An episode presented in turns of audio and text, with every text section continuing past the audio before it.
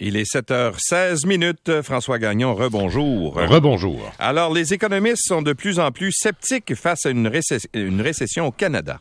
Oui, tout à fait. Et euh, ce matin, le dernier en liste, euh, ben, c'est Deloitte qui euh, y va aussi de son petit coup de, de semonce en disant, ben, la récession, là, commencez à oublier ça un peu, là.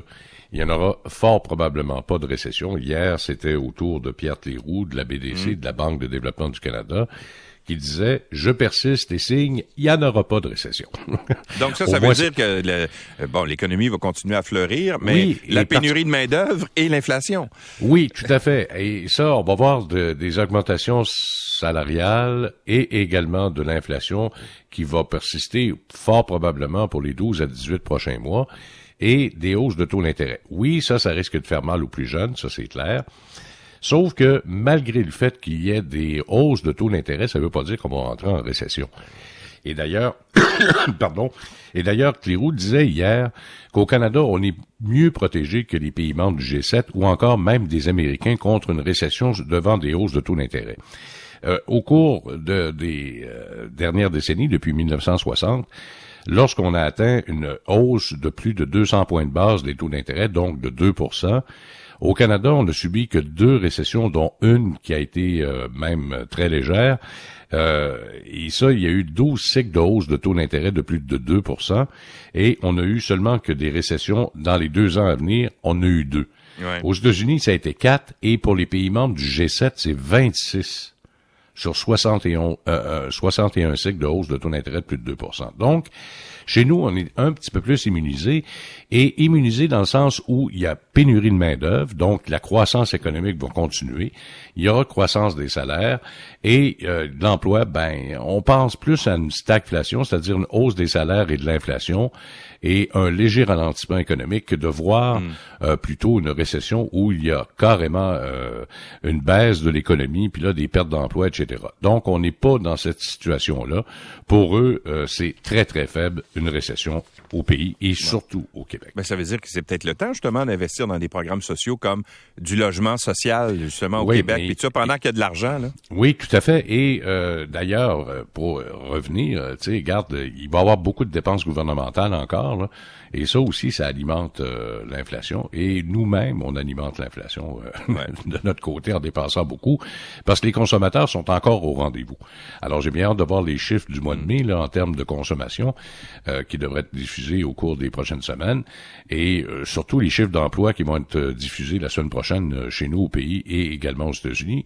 tu vas voir que les statistiques sont quand même relativement positives. Alors donc, une récession à ce temps-ci, à ce temps-ci, là, il y a personne qui voit ça, ou à peu près. Il y a de moins en moins d'économistes qui en voient. Bon, je saute à ton troisième sujet, parce que je le trouve euh, trop de stocks dans certains magasins. Aurons-nous enfin des soldes? Comment ça qu'on a des stocks qu'on stocke, alors que tu disais justement qu'on dépense beaucoup?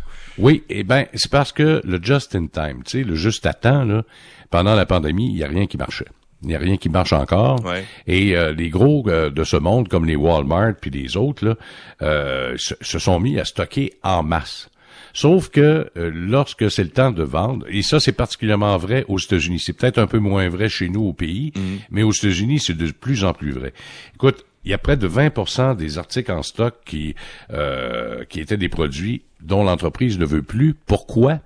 Parce que la mode a changé au cours de la dernière année, puis les gens ne veulent pas de ce stock-là. Alors, la façon de le faire, c'est qu'il va falloir de l'écouler soit ailleurs dans le monde, ou encore de mettre des très, très gros euh, rabais pour être capable d'écouler ce stock-là, parce qu'on est prêt avec. Le monde n'en veut pas. Alors, on a trop acheté. C'est rare, là, parce que habituellement, on achète des collections euh, en fonction de, de, des ventes qui vont arriver au cours des prochains mois, parce que c'est fait longtemps d'avance. Mais comme il y avait des problèmes d'approvisionnement, soit avec l'Asie, soit avec mhm. l'Europe à, raison de la crise des containers, entre autres, ben les euh, gros de, de, ce monde ont décidé de stocker en masse. Mais là, ils sont prêts avec. Alors, est-ce que ça va vouloir dire que au cours du mois de juillet ou à la fin du mois de juillet, il y aura des ventes massives euh, pour les articles accumulés en trop. Mais chez nous, c'est pas tout à fait vrai. Et particulièrement au Québec, où les gens continuent de dépenser en masse. Tu vas dans les Canadian Tire et les autres, là, il y aura pas trop de rabais parce que on n'a pas stocké en masse comme les Américains un. Et deux, ben, les stocks qui rentrent, particulièrement dans les quincailleries, sortent au fur et à mesure qu'ils entrent dans le magasin. Alors donc, il y a Mais pas je, de je me demandais s'il y avait pas aussi un lien qu'on pouvait faire avec le fait que, tu sais, acheter en ligne maintenant, c'est, c'est très, très, très, très facile. C'est très simple. Oui, c'est très simple, mais moi, ça a diminué beaucoup, par exemple. Ou- ah, oui, peut-être, sauf que, tu sais, Mm. j'ai- moi, j'ai acheté un... J'avais besoin d'une chaise de bureau.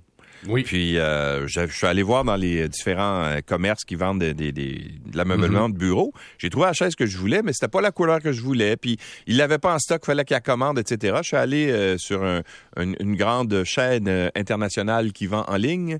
Oui. Et eux autres, ils me l'ont envoyé, ça a pris trois jours. Elle était à ma porte, la couleur que je voulais, moins cher que ce que j'avais dans le magasin. Ouais. Là- Mais ça, c'est un autre phénomène auquel on assiste, là, par exemple, parce que chez nous, oui, on n'a pas fait que ce que les Américains ont fait. Ils ont moins stocké.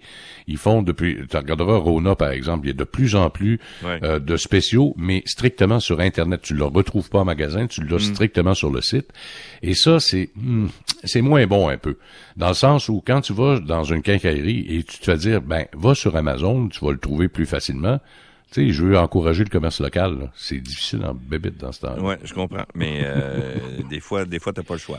Ah, non. Acheter, acheter les quincailleries, s'il y a un endroit où tu vas avoir ton produit tout de suite, moi, quand je vais m'acheter des clous, je vais pas les avoir dans trois semaines. Si je vais m'acheter Ben, des clous, j'en ai besoin, maintenant, là. Oui, tout à fait. J'avais, j'avais une babelle qui coulait la semaine passée, puis euh, malheureusement, il a fallu que je me rabatte euh, une chance que euh, j'étais capable de couper l'eau temporairement dans, dans ce secteur-là de la maison. Il a fallu que je le commande sur Internet. Il était pas disponible dans Ah ouais. Hey, ça, c'est plate en babite, là. Tout à fait. Monsieur Gagnon, merci. À, à demain. À demain. Salut. Au revoir.